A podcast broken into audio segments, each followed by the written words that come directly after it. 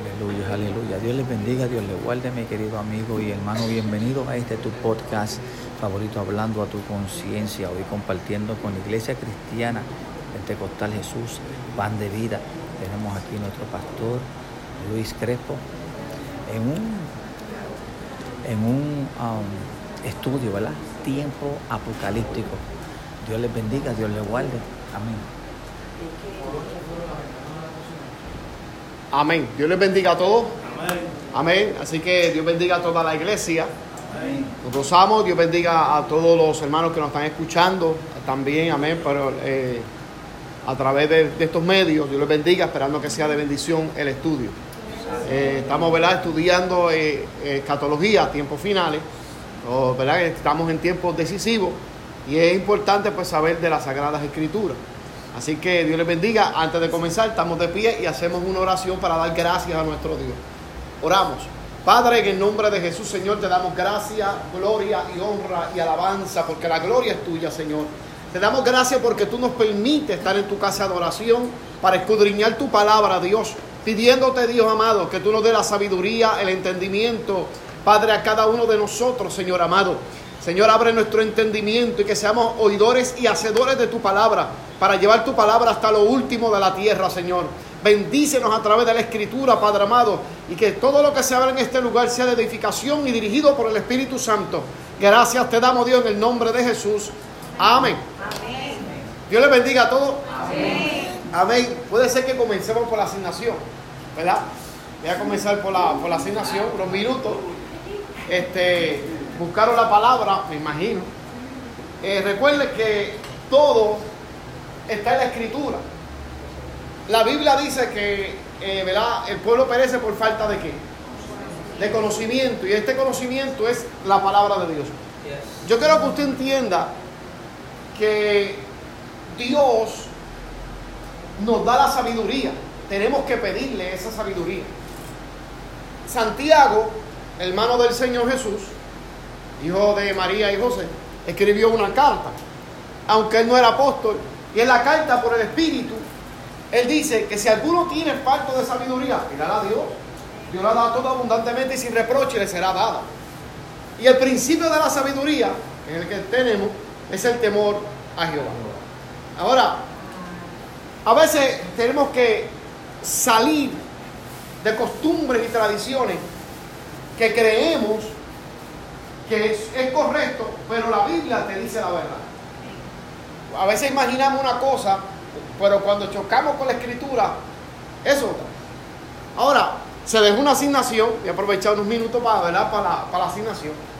Y la asignación era lo siguiente, era sencillo, buscar una palabra, patíbulo, una palabra que es latín, o sea, el idioma romano.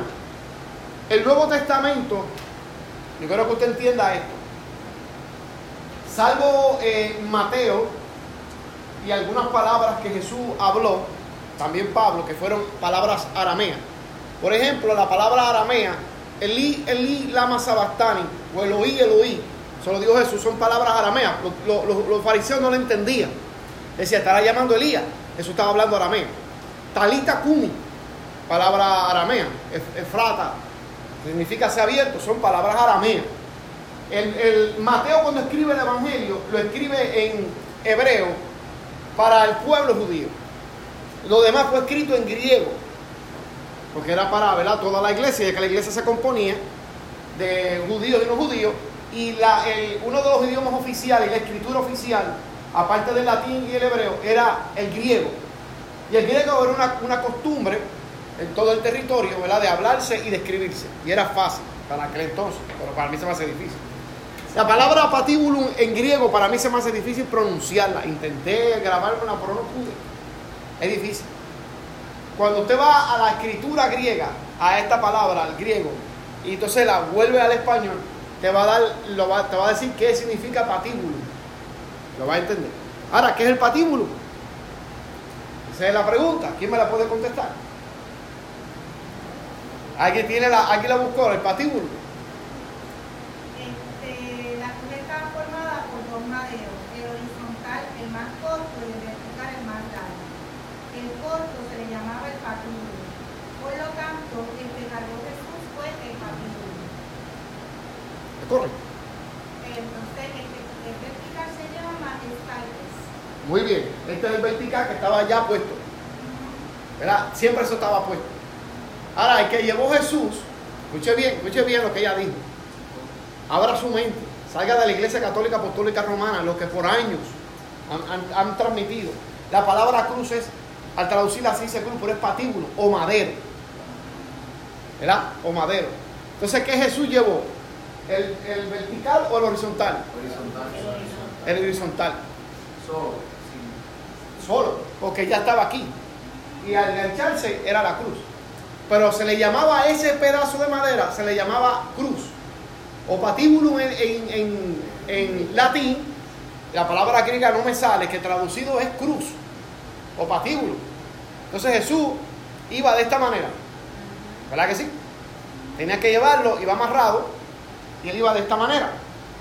Hasta el lugar de la crucifixión había diferentes tipos de cruces. Si usted lo buscó, va a llegar a ese punto. Estaba la cruz de X, estaba la cruz de esta forma, y estaba la cruz que se le dejaba un espacio. Cualquier, oh, también había el poste nada más. Eh, o la podían virar boca abajo porque se, se podía el pedazo de madera llevarse hacia abajo. Ahora, esta es la forma eh, de crucifixión eh, romana. Pero en toda la, no importa la forma, en toda esa forma tiene que tener un título. Toda persona, eso cuando usted estudia la, costumbre romana, eso para entender el Nuevo Testamento, especialmente el Evangelio, hay que entender el Imperio Romano, sus usos y costumbres del Imperio Romano. No es lo mismo ir al Antiguo Testamento, cuando usted empieza con el Nuevo Testamento, ve que hay un imperio, y es el romano. Los, los condenados a muerte, a una crucifixión, tenían que llevar en su cuello el madero y en el cuello que llevaba ¿Por qué lo están eh, crucificando? el- el- la razón por la cual era el delito. Entonces, ¿a ¿quién le puso a Jesús ese, ese delito? ¿Quién, lo- fue? Pilato. Pilato, dice la escritura, que Pilato le escribió y se le enganchó. Uh, se lo- sobre Pilato no fue ahí, Pilato no estaba aquí, en el Gólgota. Pilato estaba en el, en el juicio con la multitud. Y dijo, bueno, yo me lavo las manos, soy inocente de, de la sangre de este hombre. Él escribió, tú, lléveselo. Y ahí eh, el por qué, esa, exactamente el por qué estaba condenado a muerte. Y eran, y eran tres, ese día eran tres. Lo que pasa es que Barrabás se salvó. Jesús tomó el lugar de Barrabás, pero eran tres que iban para allá. Entonces, cuando llevaban, cada uno de ellos tiene que llevar en su cuello el delito. Iban caminando, iban en el y tenían aquí el delito, el por qué. Y Jesús lo tenía grande, el cartón, como decía yo, no, el, el- grande. Porque Pilato se lo escribió en tres idiomas. Se lo escribió en latín, que era el lenguaje romano. Se lo escribió en hebreo, porque fue ahí en territorio de Judá. Y se lo escribió en, griego, que era la lengua también este, que todo el mundo podía eh, entenderla. Y al Jesús se levantado, todo el mundo puede leer ese letrero grande que como se usó este, este- esto que está aquí, se lo pusieron en tal. Los demás también tenían su, su, su letrero. Claro, era, así, los romanos. Entonces vemos que siempre ponen tres cruces, que si esto y lo otro, y Jesús aquí, esto y lo otro, y Jesús como las películas que Jesús está cargando la cruz y se cae esto y lo otro. Negativo. De eso vamos a desarrollar ese tema. Pero si usted buscó lo que es patíbulo, se va a dar cuenta de lo que dice aquí en las Sagradas Escrituras. Que no es lo mismo llevar eh, lo que pone en las películas Hollywood y lo que proyecta la Iglesia Católica a lo que realmente pasó. Yo puedo hacer una pregunta ahora mismo. ¿Los romanos azotaron a Jesús? Sí.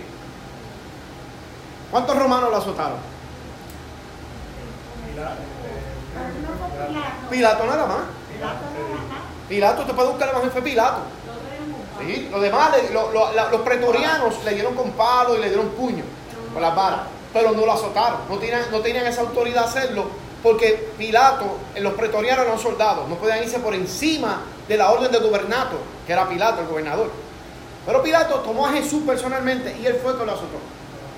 La película de Mel Gibson pone el conteo, bichinchi, a los pretorianos dándole. Man, no eran pretorianos, eran soldados, pero los pretorianos visten de negro. Bichinchi 1, Bichinchi 2, ustedes que están contando. Los romanos no contaban, ellos eran bárbaros. Los que contaban eran los judíos porque la ley en Deuteronomio 25 decía que tú podías azotar, no podías pasarte de 40 golpes o azotes. La persona tiene que estar acostada en el piso. Eso está en Deuteronomio capítulo 25. Entonces sí, por eso Pablo dice, de los judíos he recibido 40 azotes menos uno, tantas veces. Porque los judíos tenían que contar cuando estaban azotando a alguien. Pero los romanos no contaban, ellos eran bárbaros. Y Pilato no se sabe cuántos azotes le dio a Jesús, pero le dio. Lo azotó. Vamos a dejarlo ahí. Eso para el conocimiento, ahí. Segunda pregunta. ¿Cuál era la vestidura de Jesús? ¿Cómo era? Tenía la, vestidura. Tenía una túnica. Tenía túnica. Tenía costura. ¿Tenía costura? No tenía costura. Eso lo dice la escritura. Ya, sin costura. era, la túnica era de aquí, era de aquí, era de aquí y era hasta abajo. Estudió, si usted estudió lo que es la, túnica, se va a dar cuenta cómo era la, túnica de Jesús. Sin costura. Era así, usted sabe que era hasta aquí, hasta aquí y hasta abajo. Era como una bata, no dicen lo que dice la bata, pero era cerrado completo. Era algo impresionante porque así mismo vestía el primer Adán. Eh, el mismo Jesús hizo pues, este, túnica a los dos. Y él mismo tenía su túnica. Dice que cuando la quitaron, bueno, acompáñame a la escritura, Juan, para ser más bíblico. Pues como no estoy hablando, quiero ir un poquito más bíblico. Vamos al capítulo 19 de Juan, del Evangelio de Juan.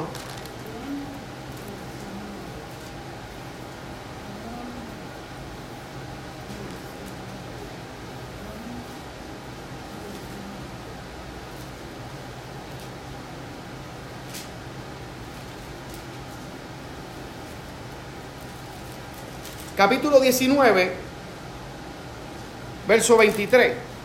Y ahí está, te habla sobre lo que era la vestidura de Jesús. 19, 23, ¿lo tenemos? Dice, dice Juan,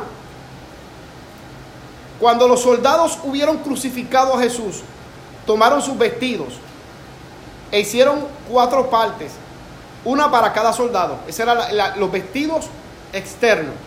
Ahora, la que estaba adentro, tomaron también su túnica, la cual era sin costura, de solo un tejido de arriba abajo. Entonces,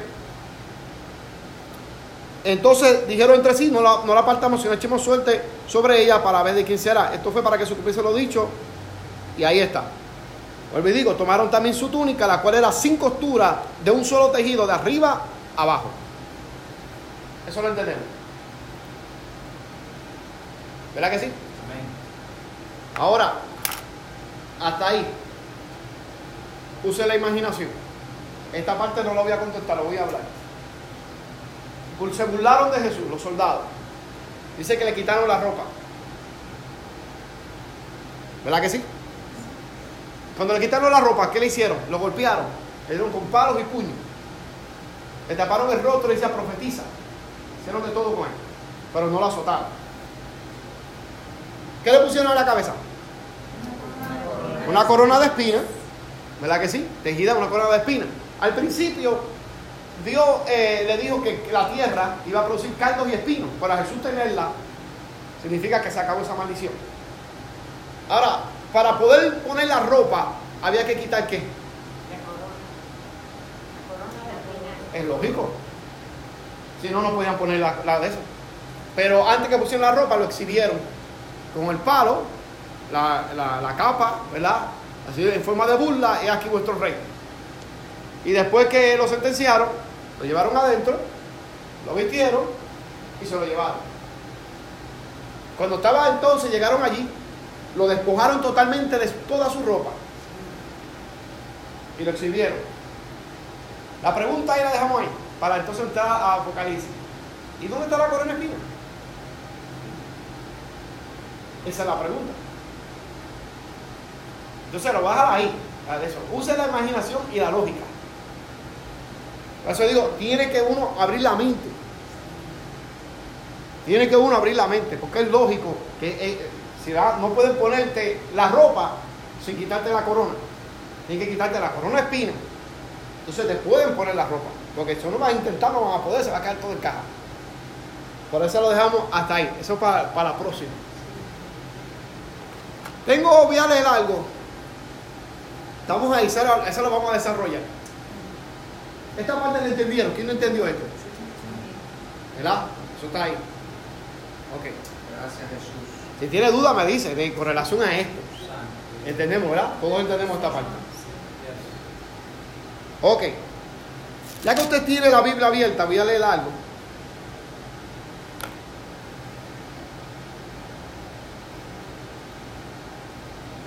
Bueno, vamos a dejarlo para el final, como asignación. Ah, que lo bajo para el final, porque esto la, la, la asignación para el final. Vamos entonces a Apocalipsis. Vamos, vamos entonces a Apocalipsis. Pero si tiene duda con relación a, lo que es esta, es- esta parte, me dejan saber.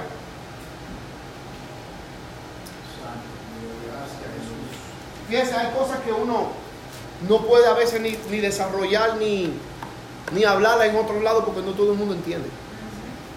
Dice, no, eso no es así. Que, chequese ahí para que tú veas. Búsquelo ahí. Mucha gente no lo entiende. Ahora vamos, vamos a Apocalipsis. ¿Y en qué sello nos quedamos? El sexto. El sexto sello. Santo. Estamos que hoy, hoy sí que estamos callados, no sé. Aleluya.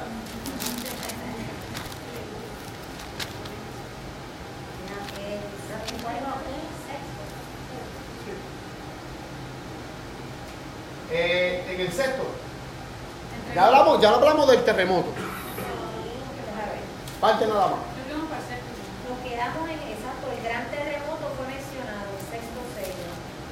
Ok. Fue el séptimo, el capítulo 8 del Apocalipsis.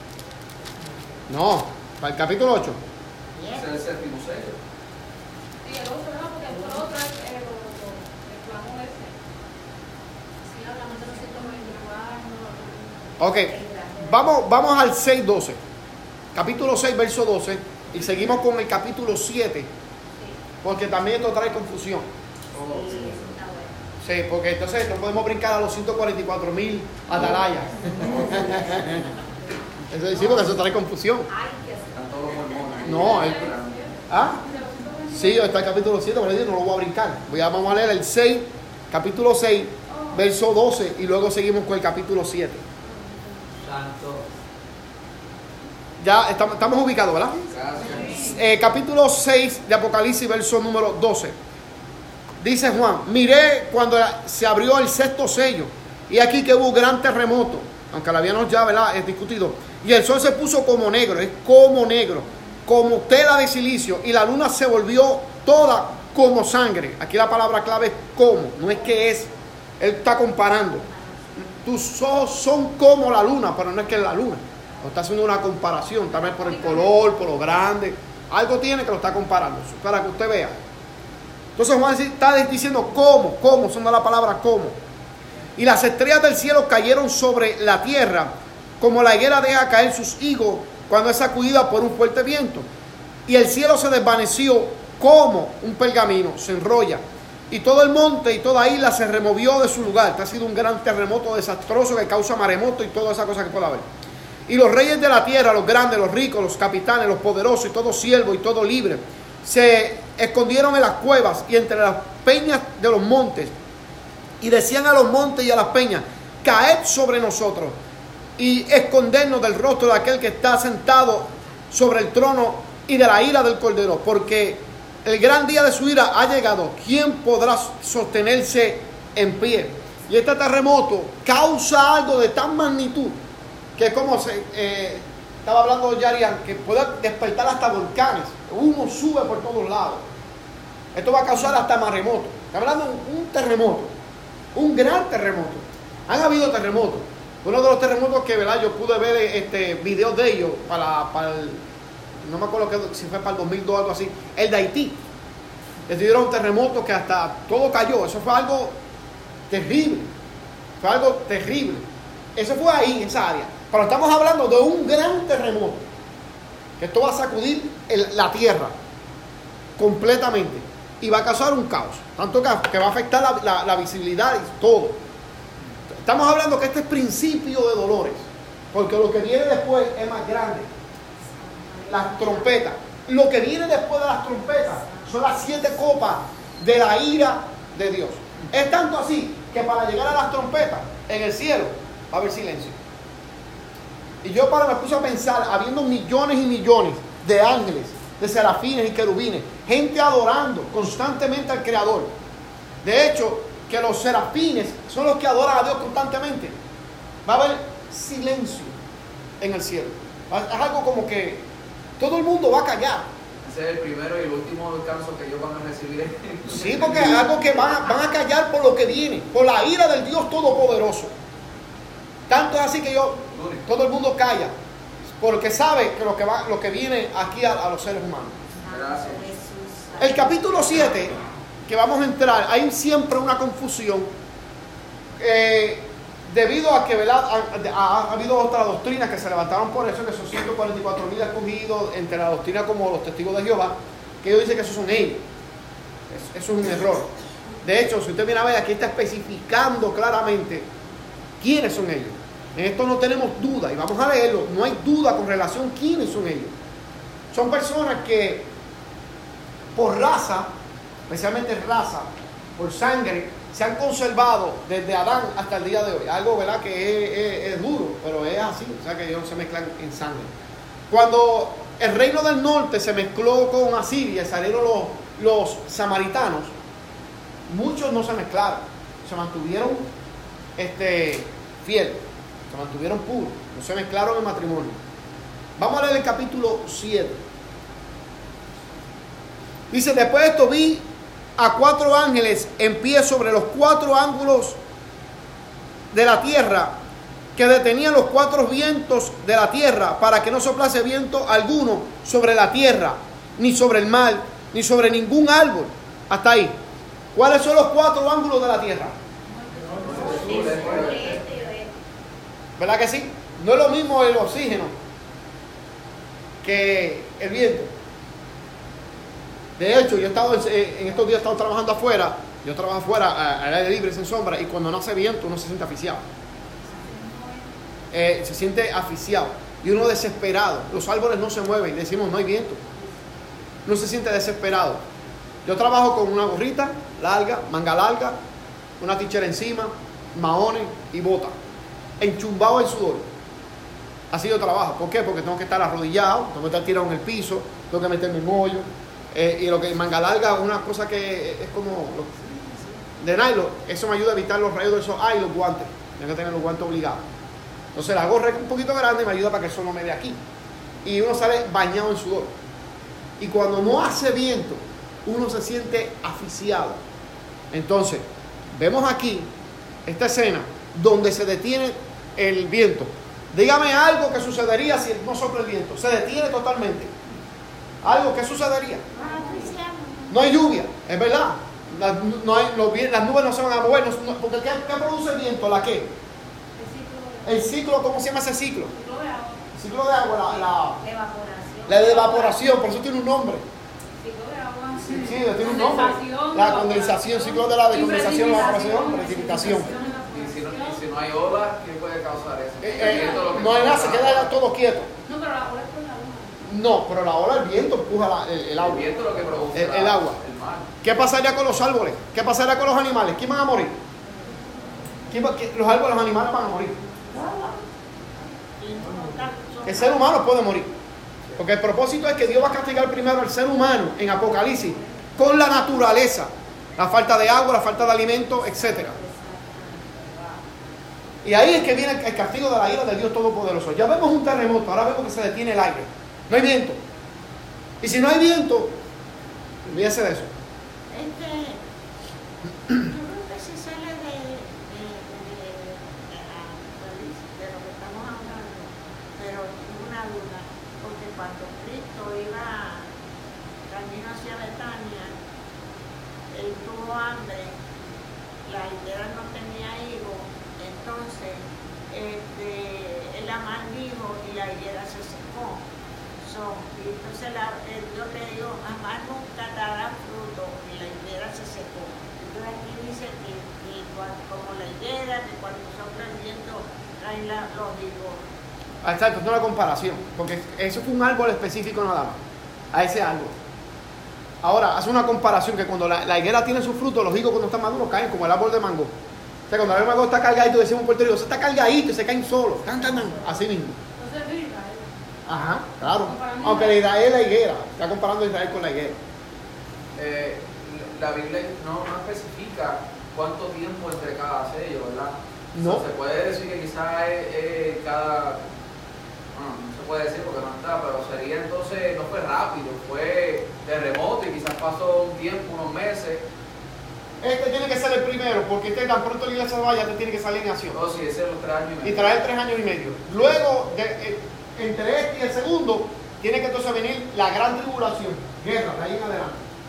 Todo se tiene que cumplir en tres años y medio. Exacto, esos, esos últimos tres años y medio van los sellos, la trompeta y todo, Todo. lo demás en esos tres años y medio. eso, En tres años y no hay medio. descanso. Cada tres semanas. No hay, no hay descanso. No hay descanso. Mire, yo estaba, yo estaba leyendo algo, eh, leyendo Apocalipsis algo, que yo me quedé tan sorprendido, que dice la escritura aquí en Apocalipsis, que lo vamos a, vamos a tocar ese punto. Escuche bien. Que va, a venir un ángel del cielo, va a destapar, va a abrir la, la- la- la- puerta de- del abismo y saldrán millones de demonios. Demonios que van a venir a, atormentar al hombre. Y, yo, yo, yo estaba leyendo y decía, bueno, ¿qué? Todavía. no, no hemos llegado ahí, pero es que me quedé sorprendido porque yo me puse a darle, a desarrollarlo y a imaginarme, entonces dando a entender de que esto, las personas van a tener ese dolor por, la- por esos espíritus inmundos, porque acuérdate que ya la, la iglesia no está, la iglesia está en el cielo y entonces Dios le está dando esa, esa libertad, vamos a ponerlo así, porque es la hora del juicio. Y Dios ha venido desde la, yo puse a chequear, desde el Antiguo Testamento le está diciendo a la gente, la ira del grande, de, la ira del, de- del Dios Todopoderoso. La gran ira de Dios va a caer sobre la tierra. Desde hasta Malaquía sigue hablando de la ira de Dios. Todo arderá como estofa. Era una cosa terrible. Entonces Apocalipsis te está hablando, te está dando una, es, es como una advertencia. Y está para todo, hermano. Esto es para todo. No es para el miedo, sino que te está explicándole a las personas el fin de los tiempos. Escapa de la ira de Dios. Tienes que escapar de la ira. Y este es el momento de escapar. ¿Cómo? Por medio de Jesucristo. Es por medio. Cristo dijo, yo soy la puerta. El que por mí entrare será salvo. Es la única manera de entrar es por Jesucristo. Ahora, después de la puerta hay un camino. Jesús dijo, yo soy el camino, la verdad y la vida. Que ese camino te vaya a dónde? A Dios. Nadie puede llegar al Padre, sino es por mí. Y por la única manera de escapar de la ira de Dios es a través de Jesucristo. No hay más nada que buscar. No hay otro camino, no existe otro camino. La única manera de escapar de la ira de Dios es por medio de Jesucristo. La única manera de tener perdón de pecado es por medio de la sangre de Jesucristo. La única manera para poder ver a Dios, el Padre, es a través de Jesucristo. No hay más nada. No hay más nada. Aquí levantó la mano.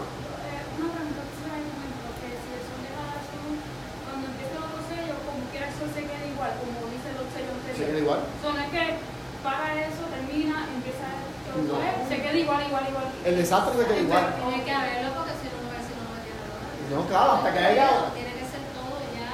Todo como. ya todo embaratado hasta que venga una, una, una, una, ¿cómo se llama eso? Una redención. Algo nuevo. Algo nuevo. Yo, en el día de hoy, estaban cortando un árbol. Esto tiene que ver con lo que estamos hablando. Porque los árboles benditos. En el día de hoy, estaban cortando un árbol. Y yo estaba observando el árbol. El árbol no tiene culpa. El árbol no tiene culpa. Es que quieren tumbar el árbol. Quieren tumbar el árbol que porque ahí quieren hacer algo. Entonces ese árbol, desde que fue semilla, se esforzó, pasó vientos, huracanes, pasó de todo, creció y creció y da- daba hasta sombra. Las ardillitas vivían ahí, las aves estaban ahí, todo esto y lo otro, y vinieron las máquinas, naguidín, y yo dije, bueno, el pobre árbol llorando y decía, está bien, me tumban ahora, pero yo espero un cielo nuevo y una tierra nueva. Y yo dije, amén, hermano. Este, nos vemos pronto ahí. Sí, porque el árbol es mi hermano. Sí, la escritura está ahí, hermano. Y, amén, fíjate, que si de cae, cae, por culpa del hombre. Es que el ser humano siempre es importante, como te dije, nosotros Es verdad. El ser humano. Lo importante, mira, que los animales, la, la vegetación es importante para Dios. Esa promesa del COVID, la, el ser humano se la quiere tomar tan propia, porque somos tan egoístas.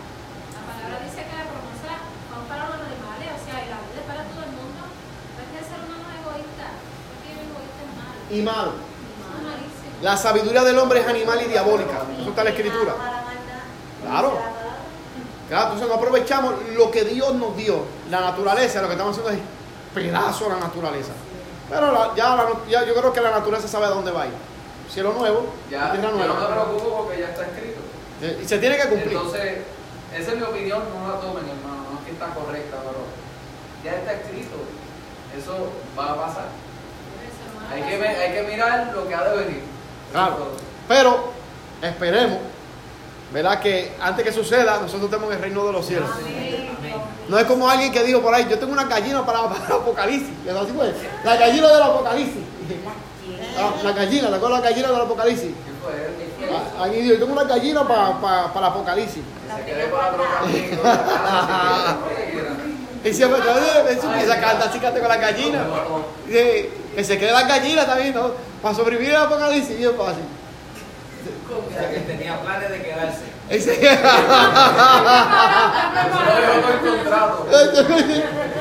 Y- vamos, a seguir. Pero ya aquí, mire, eh, los cuatro vientos. Hace tiempo yo hablando de eso, de la, de la gallina de Carla. Te amo. Sí, entonces así tú así. amor, los planificados por la apocalipsis eran ellos, las mías. A mí van conmigo al cielo. Escapa de la ira de Dios. Amén. Hay que escapar de la ira de Dios. Y está todo aquí, hermano. Está todo aquí. La escritura te habla de un cielo y la escritura te habla de un infierno y de un lago de fuego y azufre.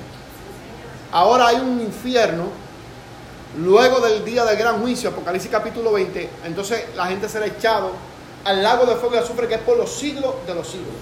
Entonces te lo habla Apocalipsis, te lo habla la escritura, te está hablando de un cielo que a través de Jesucristo podemos llegar y podemos escapar de esa condenación del infierno y lago de fuego a través de Jesucristo. Podemos escapar adquiriendo el perdón de pecado.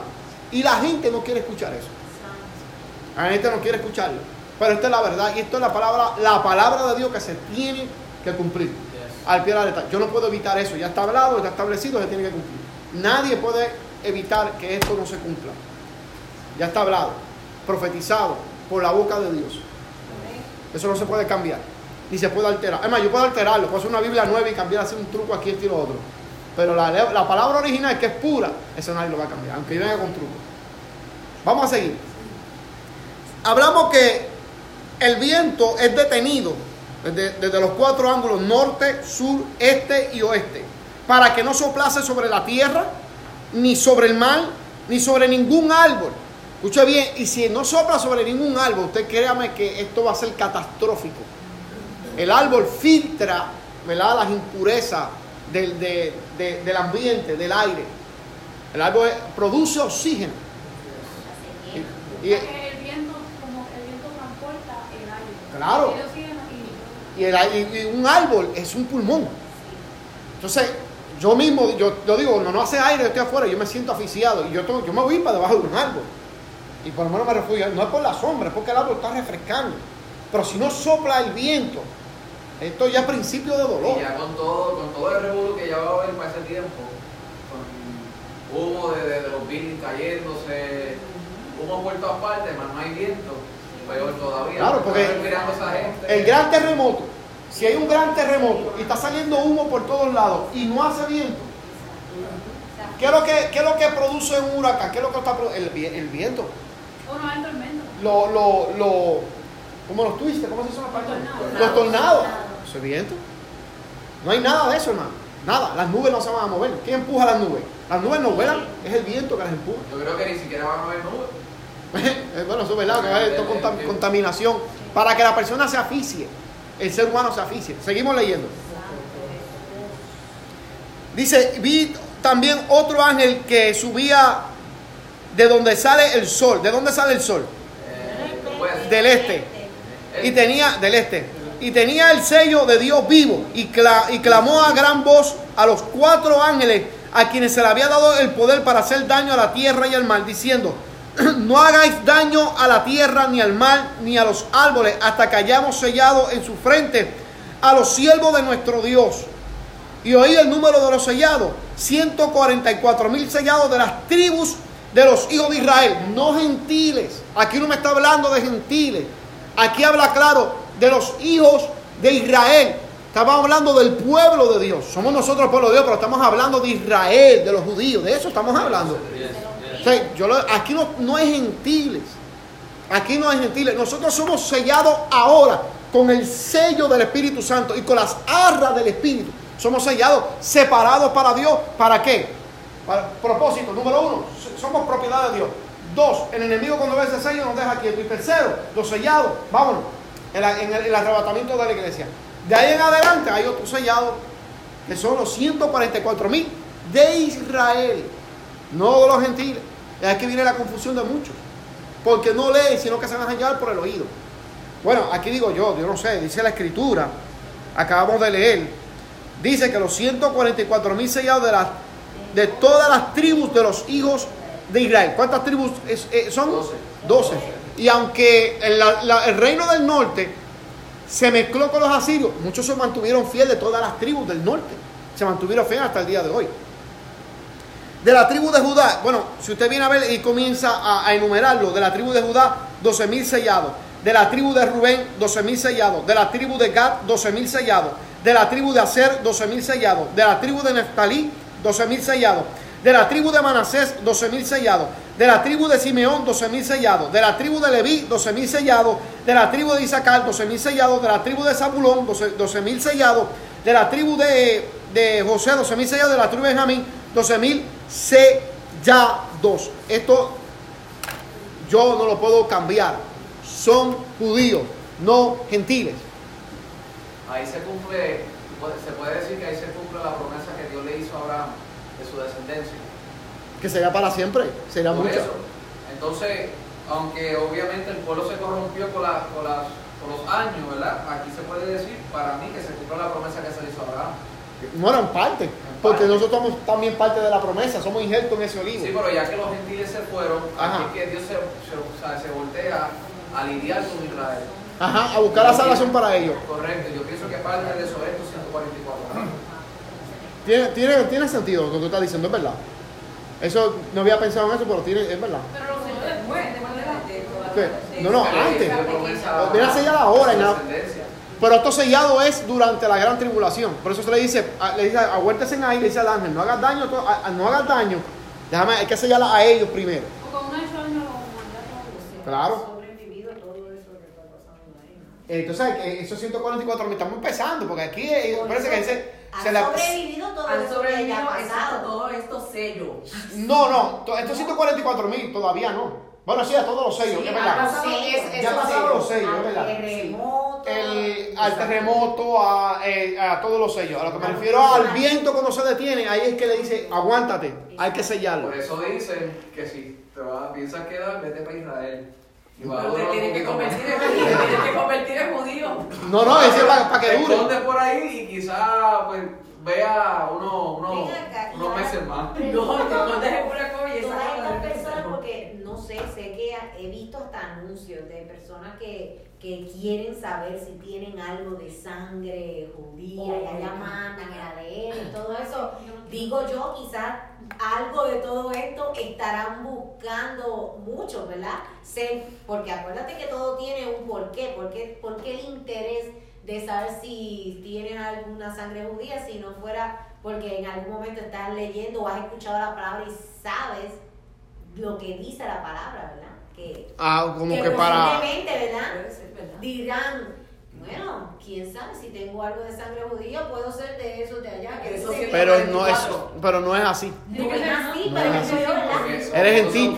El por qué puro. la gente quiere saber si tienen algo de sangre. No, no somos y también es samaritano. Ajá. Y era- mire, si vamos a ver, vamos al origen. Si vamos al origen, si vamos, si vamos al origen, Adán y Eva. Es de Adán y Eva.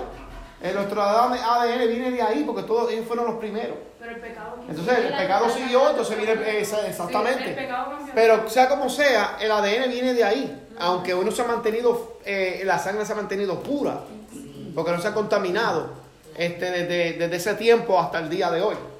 Eh, no se contamina. Pero nosotros estamos contaminados, no, no, el puertorriqueño, tiene indio, africano, español, yo no sé ni qué cosa mezclar. Eso es lo que dice la historia. Eso es lo Este, que yo digo, eso es lo que yo digo siempre. Yo digo, yo no sé tanta, bueno, obviamente la palabra. Yo, tantas cosas que si era judío, que si tú no eres judío, eh, judío. A fin de cuentas, todos venimos del mismo origen. Dios no hizo otra Eva eh, para parir en esta nación. venimos del mismo... Los africanos, los españoles, todo el mundo venimos del mismo Del mismo punto de ahí. origen. So, todos tenemos origen. Judío porque vive, nació ahí, pero o sea, no hay nada en la sangre que te vaya a decir. No, Carla, Carla salió de Lucy. Eh, eh, el, el asu- el asunto es... Eh, el, el- el asunto es, hermano, que muchos, como dice la hermana, están buscando un prueba de ADN, de qué tribu tú eres, tío. Eso no tiene que ver nada. Eso no tiene que ver nada. Lo que te están sacando es dinero. Eso no tiene que ver nada. Sacando dinero para enviar de eso no tiene que ver nada. Porque si vamos a hablar bíblicamente, somos gentiles. No somos, no somos del pueblo de Israel, somos gentiles. Lo que pasa es que por la gracia de Jesucristo hemos sido injertados en ese olivo. Y las promesas vienen a nosotros también. Eso, eso es verdad. Pero en cuestión de, de ADN, pues, estamos lejos de la verdad. Cuando el- ah, yo me pregunto, le, se lo- le hice el comentario a la pastora, cuando el Señor venga a rescatar su iglesia, esos nenes que tienen cierta edad, el Señor se los va a llevar también, porque ellos están, ellos no tienen pecado. Bueno, esa pregunta la han hecho mucho. ¿Verdad que Eh, sí, es verdad. Eh, bueno, una de, la- una de las personas que eh, hizo esa pregunta, el, el maestro de aquel entonces, cuando yo era estudiante, dijo lo siguiente, la, la mujer, sea inconversa o no, y tiene un bebé en el vientre, ese niño por ser santo se va. Eso lo dijo él. Yo no... Tiene, tiene sentido. Los niños que son inocentes, a ser inocentes y no tener pecado, también van a desaparecer. Eso tiene sentido. Porque estamos hablando de la inocencia de unos niños que todavía no han entrado en pecado. Porque el pecado está en el conocimiento, en aquel que no sabe hacer lo bueno y lo hace. La escritura dice, eh, bueno, no, en, en cuestión de, ¿verdad? de la tradición, de los que son los barbuizas, el niño varón se convierte en adulto a los 12 años o cuando su conocimiento ya sabe lo que es bueno y lo que es malo, se convierte en barbuiza. Ya a los 12 años, escuché bien lo que va a decir, es barbuiza y es adulto. Eh, actualmente eso se hace en Israel. Entonces tiene conocimiento de la escritura. Ya no depende de sus padres en cierto modo. Cuando Jesús cumplió 12 años estaba en el templo. Pero se le fue a los padres y se quedó en el templo. Y cuando le fue a Carmen, hijo, ¿qué es lo que tú me has hecho? Es que los negocios de mi padre, hablan- hablando de Dios. ¿Por qué él está hablando con los doctores de la ley? Porque ya el niño a los 12 años tenía acceso a la entrada al templo y podía hablar con los doctores de la ley. Otros no tenían, no el derecho a entrar al templo. Y otra cosa, que estaba la escuela de los niños. Los niños se les daba educación hasta los 12 años. En este caso, Pablo estaba estudiando en Jerusalén a los pies de Gamaliel, pero no podía entrar al templo porque no tenía los 12 años. Cuando Pablo cumplió los 12 años y se le dio cierta libertad, él comenzó a, a perseguir la iglesia. ¿Usted cree que Pablo tenía 40 años, 35 años, 20 años? Pablo no. Pablo era jovencito. Era jovencito. Entonces, la niña es diferente. La niña cuando entraba en el periodo de menstruación ya era adulto y se podía, la daban en casamiento. Nosotros le decimos niña, pero en el término, ¿verdad? Acá pues era a la menstruación. Por eso que se había un dote desde antes. Y cuando estaba preparado, pues se daba. ¿Cuántas vacas por tu hija? Bueno, yo, yo quiero tantas vacas, ¿cuántas cabras? Ese era el dote. Eso no era garantía de que sucedía algo, tenías que devolver el dote, etc. Esa para, no era, el dote no era para el, el padre del varón ni para el varón. Ese dote era para la, la, la, la muchacha, la, la novia, la nena, la niña. Nosotros decimos niña, pero la, la, la- la novia. Ya se beneficia. Ella la que se va a beneficiar porque el dote es para ella. Entonces era, y también era una garantía. Se lo pagaba el novio eh, o el padre, tenía que ser solo el papá de la muchacha, y eso era una garantía, y ese dote era para la, la niña. Eso era el en términos bíblicos, que era algo normal. Eso era algo normal. Ahora, un niño en la inocencia, para mí, en mi opinión personal, que no tiene que ser, eh, ¿verdad? La de, que tiene que ser correcto. Yo pienso que un niño ya en el vientre puede irse en el arrebatamiento, desaparece. Pienso que un niño que haya nacido, que esté inocente, puede irse. Es mi opinión, por la pureza y la inocencia. Y también este, hubo una ocasión que los mismos discípulos estaban interviniendo para que los niños, y Jesús dijo, dejad los niños venid a mí, porque de los tales es el reino de los cielos. Es correcto, sí, es verdad. Y yo digo desde el vientre, porque desde que el espermatozoide fecunda el óvulo ya hay vida. Por eso David dijo, mi embrión vieron tus ojos. Yes. Salmo 139. Y otra cosa que la- hay niños que, bueno, hay, hay adultos que desde nacieron con problemas del cerebro y no tienen, Sí. no tienen, ellos no saben hacer nada, no saben ni comer ni nada. Sí. No, ellos no hay malicia porque ellos no pueden casi ni caminar, y en ese caso, aunque tengan 30 años, se van porque no, no pecan. O sea, ellos no Eh. pueden ni pensar por sí mismos, ellos Sí, que no sé tengan qué. algún ¿Tú sabes lo que quiero decir, verdad? Sí, que no sabe lo que, lo que todavía no sabe lo que es el No pecado. todo, porque hay personas que tienen síndrome de Down y saben que es el pecado. Ah, no, eso- no. Pero yo digo, es un nivel que, que ya tú ves que ya tú no puedes depender de ti mismo. Que, tú, Que son niños, que todavía son niños. en su mente. Yo creo que ellos se van también. Y es buena la pregunta, porque el- créame que cuando yo era estudiante de escatología hicieron la pregunta y me puso a pensar. Y yo dije, tiene, tiene sentido, porque un- una criatura ya en el vientre, pues aunque esté un embrión, es vida. Y un niño que haya nacido, que sea inocente, que todavía esté en su inocencia, se puede ir en el arrebatamiento. Ahí es que viene la confusión. De, eso va a haber confusión cuando la iglesia sea quitada. Y ahí viene el anticristo. Los platillos voladores se los llevaron para Marte. Acerca de los animales, yo sé que ya usted más o menos tocó algo por encimita, pero los animales, van al cielo. No, no tienen alma. Los animales no tienen alma, tienen, tienen espíritu de vida, que Dios, que Dios lo dio y, y va al cielo, pero el, el animal no tiene alma, nosotros tenemos alma. Porque si fuera así, si fuera así, Cristo hubiera muerto por los animales. Y segundo, el enemigo se iba a los animales también. Porque ¿cuál es la lucha entre bien y el mal? Por el ser humano, por el alma. Y el, el animal no tiene alma, el animal lo que tiene es instinto y... con- y ¿ah? Sí, porque si esa va a ser su creación de Dios. No tienen Yo estaba alma. leyendo, no sé, o sea, vamos a decir, no lo tengo ahora, pero yo estaba leyendo cuando, no sé si es, Dios mío, tiene parte, la puedo buscar para el próximo miércoles. Que, que yo sé que tiene, usted tiene que saber de lo que hablo, cuando habla sobre, acerca de, de, de, del animal, de la bestia, creo que habla sobre la bestia, eh, qué tan, y hace una comparación con el hombre y las bestias acerca de que como si tuvieran la misma, ¿cómo va a decir que uno sí y el otro no? Lo puedo buscar antes que termine la clase si me da hombre. Seguro que sí. eh, No es que yo, por eso tengo esa duda, no es algo que... No, para eso que estamos, para hacer la clase. Pero, exacto. Pero sí, sí, claramente nosotros, recuerda que si hubiera el animal fuera para el cielo, entonces yo cometo un pecado matar a un animal, porque soy un asesino. El animal no tiene alma, el animal lo que tiene es instinto. El instinto animal. Tiene su, su luna, tiene su instinto Mi y, animal y no se encariña con ellos. Pero imagínense que todos los animales, Dios los limpió. Dios lo limpió. Usted puede ver, usted va, va a, otra, a otros países de otra cultura. Ellos cogen un perro y lo matan y se lo comen. Porque la- porque ellos- claro. La- la- yo sé que la Biblia también dice mata y come. Y son limpios la- la- los animales, pero no tienen alma. Ese porque ¿qué es lo de la lucha entre el bien y el mal? Entre Dios y Satanás. El alma del hombre. El animal no. Cristo murió por el, el hombre, no por los animales. Son animales. No, o sea, no, no hay cielo, no hay, no hay eso para para los animales ahí arriba. Pero sí hay algo espiritual como caballo, que esto y lo otro, pero eso es algo que ya es espiritual y Dios lo hace ver así. Y es literalmente, sí hay caballo, ¿Y pero no. qué- ¿Por qué en el, en el caso del demonio arácnido este, pidieron meterse los espíritus a los cerdos? Ok, ya que está hablando del tema de, de liberación, ese es mi tema favorito.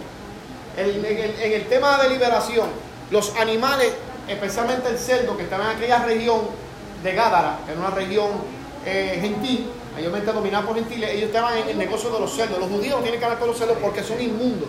Animales considerados inmundos hasta ese entonces, de ese de- demoniado de Gádara, eran inmundos.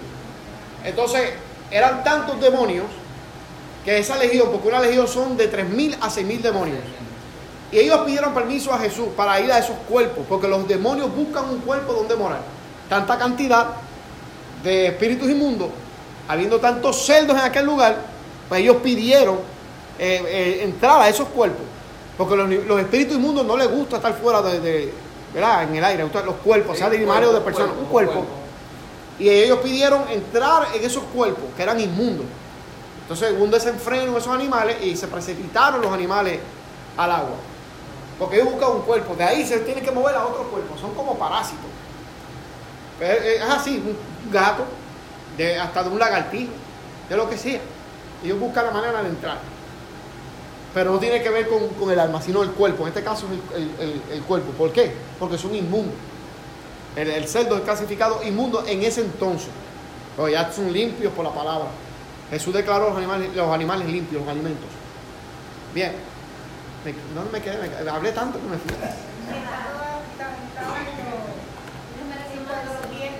¿Lo qué? Los vientos. Me quedé ahí. Espérense. Eh, me quedó que la asignación, ¿eh? estamos ahí, estamos ahí. Vamos a seguir. Ah, vamos para el 8. Eh, perdóname. El capítulo. No, 7-9, 7-9. Ok, esta parte es otra confusión. ¿Quiénes son estos? Los que han salido de la gran tribulación. Vamos a seguir leyendo. Sí, 7, 9. Capítulo 7, verso 9. Dice, después de esto miré, he aquí una, una gran multitud, la cual nadie podía contar de toda nación y tribus, pueblos y lenguas que estaban delante del trono y en la presencia del Cordero, vestidos de ropa blanca y con palmas en las manos. Y, y clamaban a gran voz diciendo, la salvación pertenece a nuestro Dios que está sentado en el trono y el Cordero. Y todos los ángeles que estaban en pie alrededor del trono y los ancianos de los cuatro seres vivientes se postraron sobre sus rostros delante del trono y adoraron a Dios diciendo, amén. La bendición, gloria, la sabiduría y la acción de gracias y la honra y el poder y la fortaleza sean de nuestro Dios por los siglos de los siglos. Amén. Entonces uno de los ancianos habló diciendo, estos que están vestidos de ropa blanca, ¿quiénes son y de dónde han venido? Yo le dije, Señor, tú lo sabes. Y él me dijo, estos son los que han salido de la gran tribulación y han lavado sus ropas y han emblanquecido, la, eh, en la sangre del cordero. Por esto están delante del trono de Dios y le sirven día y noche en su templo. Y el que está sentado sobre el trono extenderá su tabernáculo sobre ellos. Ya no tendrán hambre ni sed. El sol no caerá más sobre ellos, ni calor alguno. Porque el cordero está en medio del trono, los pastoreará y los guiará a fuentes de agua de vida. Y Dios mudará la lágrima, de todos ojos de ellos. Estos que están aquí no son gentiles. Los judíos están esparcidos en toda nación lengua en todos lados, Nueva York, la China, donde quiera que usted vaya va a encontrar judíos. Claro. Entonces la iglesia que ya ha sido arrebatada, la iglesia que ya ha sido sacada, no está en celebrando ahí arriba la victoria. Mientras abajo pasa eso. Estos son los que se han mantenido fieles y han salido, ¿verdad? Muertos. Y siguen entrando. Entrando por, la- por lo que está sucediendo. Y, cada vez que ellos pues, muere uno, son limpiados con la sangre del cordero. Entonces la confusión de muchos aquí es que dicen, no, que la iglesia pasa la tribulación, mira, aquí está. No, no son eso. La iglesia ya salió en el arrebatamiento. La iglesia es el reloj. Una vez que la iglesia sea quitada, los gentiles, ¿verdad? La iglesia compuesta mayormente por gentiles, sea quitada, entonces esa última semana que estamos hablando aquí es para Israel. Para Israel. Estos que están aquí son los que han salido de la gran tribulación, que no tienen que ver nada con los gentiles. Aunque especifica de toda nación, lengua y tribu, lo que le está diciendo es que los judíos están esparcidos a nivel mundial. Aunque Israel floreció como nación y vinieron todos ellos, viajaron, se hicieron como nación, todavía usted puede ir a Nueva York, usted puede ir aquí a la Florida, usted puede ir a cualquier parte del mundo, no importa, puede ir al Polo Norte, se lo vas a encontrar. Ellos tienen, eh, ellos controlan Nueva York, Nueva York es de ellos. El, aquí mismo hay una iglesia de ellos, que yo los vi, ellos están con los gorritos de ellos y ellos hacen las la, la cosas así. Eh, por aquí cerca, la 441. Y ellos no, no quieren cuenta con los gentiles. Le puede ir allá, darle la mano, que sé, y si va alguien a hablar con ellos, tiene que ser a la distancia. Hábleme. Es a distancia ahí. No te, van- no te van a dar la mano. No hay manera. Estaba hablando de los que se visten de negro, que usan como una cosita aquí así, esto y lo otro. No hay manera que en Nueva York te puedes irle, ellos todo ellos lo limpian y todo, ellos no tocan nada. Ellos son los primogénitos. ¿Sí? Los, los primogénitos, pero no, no se tocan nada. No. No, son, no se contaminan con nada. Y si alguien eh, tiene un chicle o algo ahí, ellos dan la vuelta por allá y caminan por aquí y no quieren contaminar. Y tienen, y, y tienen una cosita, se me olvidó el nombre de lo que tienen en la puerta que antes de salir. O tiene que tocarlo y a los. Eh, la fila- filastería, no, la filastería es la que va aquí. No, esto es como que tiene el rollito para Sí, adentro de la ley. Sí, exacto, eso es lo que le va a cubrir hasta que él llegue otra vez a ese sitio. Pero eso es así, cuando yo era a, a Zapata, eh, había, yo me acuerdo que fuimos a Connecticut y en- había una, una actividad del Passover de los judíos, de la Pascua de esa. Y como ellos no podían tocar nada, mucho menos metal, el bendito ascensor paraba en cada piso para subir y para bajar. Cuando estaba en el piso 12, eran 12 veces, porque ellos no podían tocar los botones del ascensor. Eh, no podían tampoco ellos. Si ellos hay alguien que le va a servir, ellos santifican a esa persona. Si ellos se reservaron un lugar para la de eso, ellos mandan, ellos santifican ese lugar y una persona, un mesero nada más tiene que atenderlo porque ellos tienen que hacer el rito de purificación a ese gentil. Entonces puede servirle. Cuando ellos van a los cruceros, este, le, le ponen un, un salón aparte. Sí, Y le ponen las mesas como ellos quieren, los manteles. A- es- Así mismo es. la- candelabros estos que ellos usan. Entonces la persona que le va a servir tiene que ser la misma durante todo Todo el el crucero, no puede ser nadie más. La carne tiene que ser de animales que sean degollados, no puede ser. Ajá, es corre- es correcto, es- así es. Son impuros. Eh, Este, ciertos mariscos, una cosa. Ellos no comen camarones, eso sí. Ellos no comen, eso es inmundo. Es Los. Eh, pescados y esas cosas Gracias, tienen que ser ciertos pescados. Es correcto. ¿Y por qué serán inmundos? Eh, eh, así lo dice la ley. Para Eh, él. para ellos, sí, así está en la ley, en la- en Levítico capítulo 20. Eh, voy a, vamos a leer el verso 8, verso 1, y nos vamos a quedar ahí. Me fui con la, bueno, tengo un minuto para dar una asignación. Del capítulo 8. Capítulo 8, verso 1. O tiene 10 más por la paréntesis que hiciste. Dice el 8.1. Cuando abrió el séptimo sello, se hizo silencio en el cielo como por media hora. Ahí vamos a dejarlo. Pero termínalo. Completamente. Se lo que pasa cinco minutos. Ahí. No, pero termínalo porque es que no me gusta. Tengo OCD, no puedo. Tienes que terminarlo. si no lo termina, no puedo. No puedo aquí. Vamos a terminarlo. Y vi a los siete ángeles que estaban de la- en pie ante Dios y se le dieron siete trompetas. Otro ángel que vino entonces y se paró ante el altar con un incenciario de oro y se le dio mucho incienso para añadirlo a las oraciones de todos los santos sobre el altar de oro que está delante del trono. Y de la mano del ángel subió, a, subió a la presencia de Dios el humo del incienso de las oraciones de los santos. Y el ángel que tomó el incenciario y lo llenó del fuego del altar y lo arrojó a la tierra. Y hubo truenos, en la tierra hubo truenos, voces y relámpagos y un terremoto. Y los siete ángeles que tenían las siete trompetas se dispusieron a tocar las siete trompetas de la ira de Dios. Bien. Ah, vamos a dejarlo hasta ahí. No, no eran trompetas así. No, no eran trompetas así. Claro, no es que son trompetas ni son sofás, esto y lo otro. Bien, eh, vamos a dar una, una eh, asignación. Y vamos a Juan.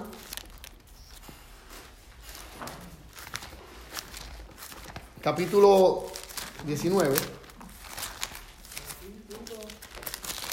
Capítulo 19. Santo, aleluya. Estoy en Lucas. Aleluya.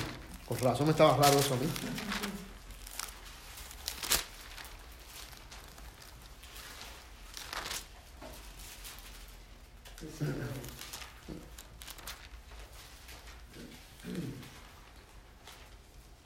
Ok.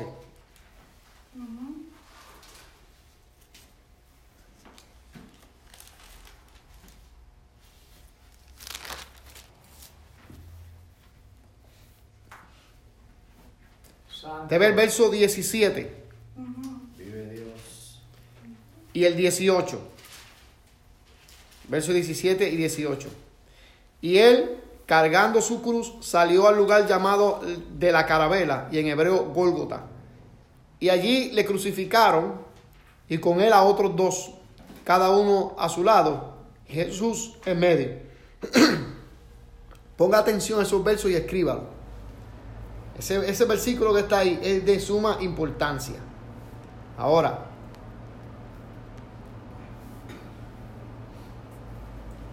el verso ahí mismo,